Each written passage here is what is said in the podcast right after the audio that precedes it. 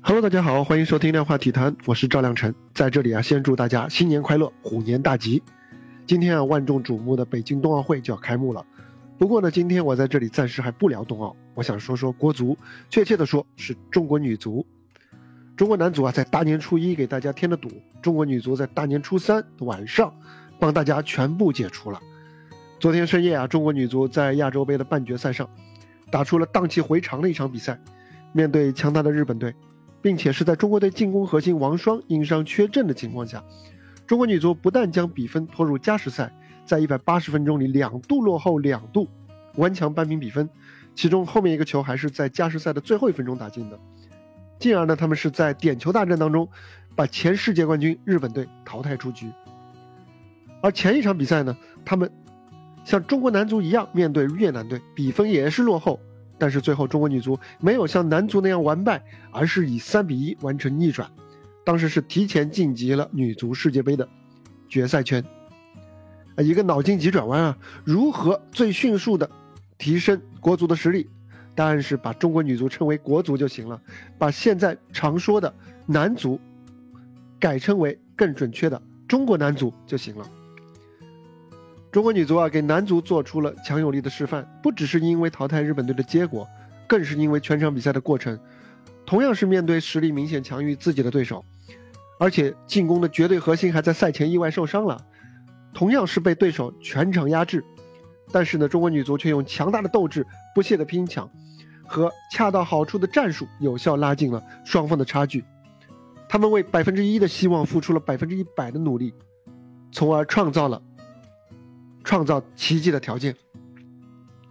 这场比赛还有两个细节特别值得回味。赛后呢，当女足姑娘们想把主教练水庆霞举起来抛到空中来庆祝的时候，水指导拒绝了，他只是含蓄的和队员们击了一下掌啊，随便的庆祝了一下。因为在那之后呢，还有一场决赛，庆祝的规则是是代表球队的目标，所以呢，水庆霞是要把最好的庆祝来留给夺冠。作为一支球队的主教练啊，在这样的一个时刻还能够保持冷静和克制，这是非常难得的。值得一提的是啊，水庆霞能够成为中国女足的新任主帅，这还得感谢中国男足的前主帅李铁。水庆霞原本在女足选帅当中呼声很高，但是呢，却没有能够进入中国女足选帅的候选名单，当时啊，就引来了舆论的质疑。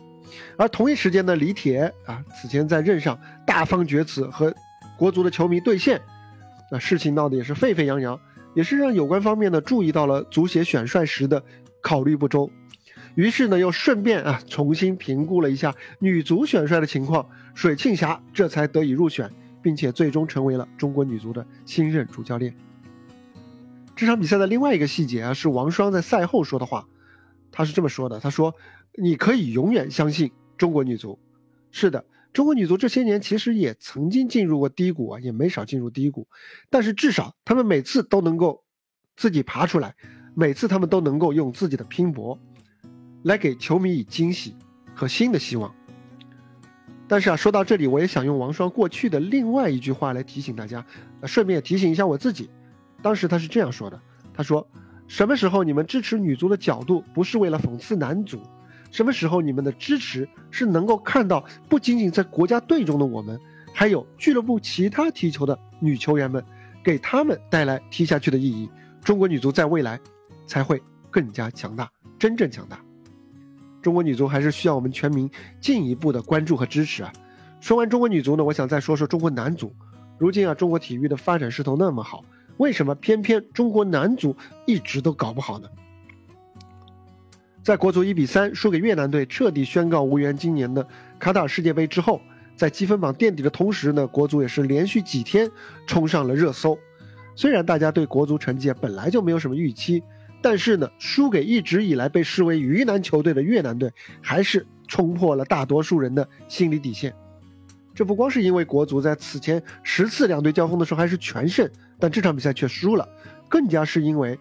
本场比赛呢是被对手全场比赛都拿捏的死死的，一点机会都没有。这场比赛之后啊，无论是否看过比赛，无论是否关心中国足球，大家都在问同一个问题：为什么？为什么中超联赛此前那么富有、那么强大，啊，那么强盛，人家说，啊，在转会市场上呼风唤雨，一度还被称为世界第六大联赛，而且还拿过亚冠联赛的两次冠军。那么为什么我们的国足在世界杯预选赛上却一届不如一届呢？为什么中国足球一直都是体育迷瞩目的焦点，也是有关部门关注的重点项目？中国男足却要从过去公认的亚洲一流，逐渐变成二流，而在完败给越南队之后，甚至还有沦为三流球队的趋势呢？拿了亚冠联赛冠军啊，确实可能在一定程度上证明一支球队乃至联赛的整体水平，但是他不能忽略的一点是，日本和韩国的国脚大部分都留洋去踢欧洲主流联赛了。所以呢，日韩联赛并不能够代表国家队的水平，更何况啊，中国职业联赛的职业化市场化，它距离真正的职业化市场化还很远。中超联赛前些年虽然投资人纷至沓来，但是他们看重的很大程度上是足球的外溢效应和各种附加值，而不是足球本身。俱乐部依靠的呢也是母公司的输血，而不是自身在足球范畴内的经营。俱乐部这样做当然也有无奈的一面，因为中国职业足球还要受到足协的行政管理，不但联赛的经营和商务开发受到很大的限制，而且呢，连连这个联赛的赛程为国足让路的程度也是放眼国际足坛非常罕见的。就拿这一场对越南队的比赛来说啊，虽然之前越国足对越南队也也只是最后时刻险胜，在在首回合的时候，但是呢，第二回合也就是这一场，国足队员跑动少，反应慢。比之前的几场比赛都要更为突出，这很可能啊就和上赛季中超联赛赛程被压缩、过早结束，导致球员状态没有办法很好的保持有关。要知道，训练赛的强度再高，它的锻炼价值也是远远比不上真刀真枪的联赛的。还有很多人有疑问，说为什么中国球员赚那么多，甚至远远超过了他们出国以后留洋以后所能够拿到的薪水的水平？为什么他们还不肯好好踢球？为什么那么高的薪水还没有办法吸引家长们去培养小孩来从事足球行业呢？啊，为什么中国足球富贵不能赢啊？赢球的赢啊？这个问题其实也很好回答。虽然投资很多啊，但是他们更多的是集中在了联职业联赛金字塔的头部，也就是中超联赛。对于次级联赛乃至更低更低级别的基层联赛的支持，总体上是非常不够的。而当顶级联赛和中下级联赛球员的收入落差过大，中超球员的薪水再高，也无法让家长们对孩子未来从事足球行业的预期变得乐观。而中国足球呢，目前在册的职业球员和青少年球员的数量，甚至远远少于越南。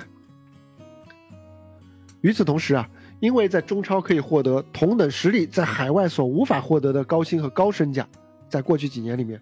中国球员的留洋意愿也很低。作为经济理性人啊，他们的选择固然是无可厚非的，但是不恰当的资本投入，对于中国足球的负面的一种调控作用，仍然是事实。足球啊，其实真的是条条大路通罗马的。日韩足球证明了联赛青训和留洋的重要性，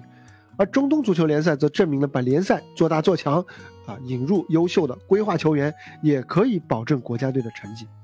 而这次呢，把国足打下深渊的越南队，他们发展的路线则是偏向于全国选拔、集中培训的青训模式。这些成功的模式和经验啊，中国足球哪一条都走过，哪一条都试过，但是哪一条都是荒腔走板、浅尝辄止、形似而神非。很多年前啊，有一首我很喜欢的歌里这样唱道：“是谁出的题那么的难，到处全都是正确答案。”在我看来。足球就是这样一道到处都是正确答案的题，因为它的正确解法远远不止一个。你只要选好思路，认认真真一步一个脚印的解下去，总会得到不错的结果。怕就怕同时用上了各种方法，效果效果是相互抵消，甚至还会产生偷包喝酒、一喝就走这种更严重的副作用，最后呢就只能交白卷。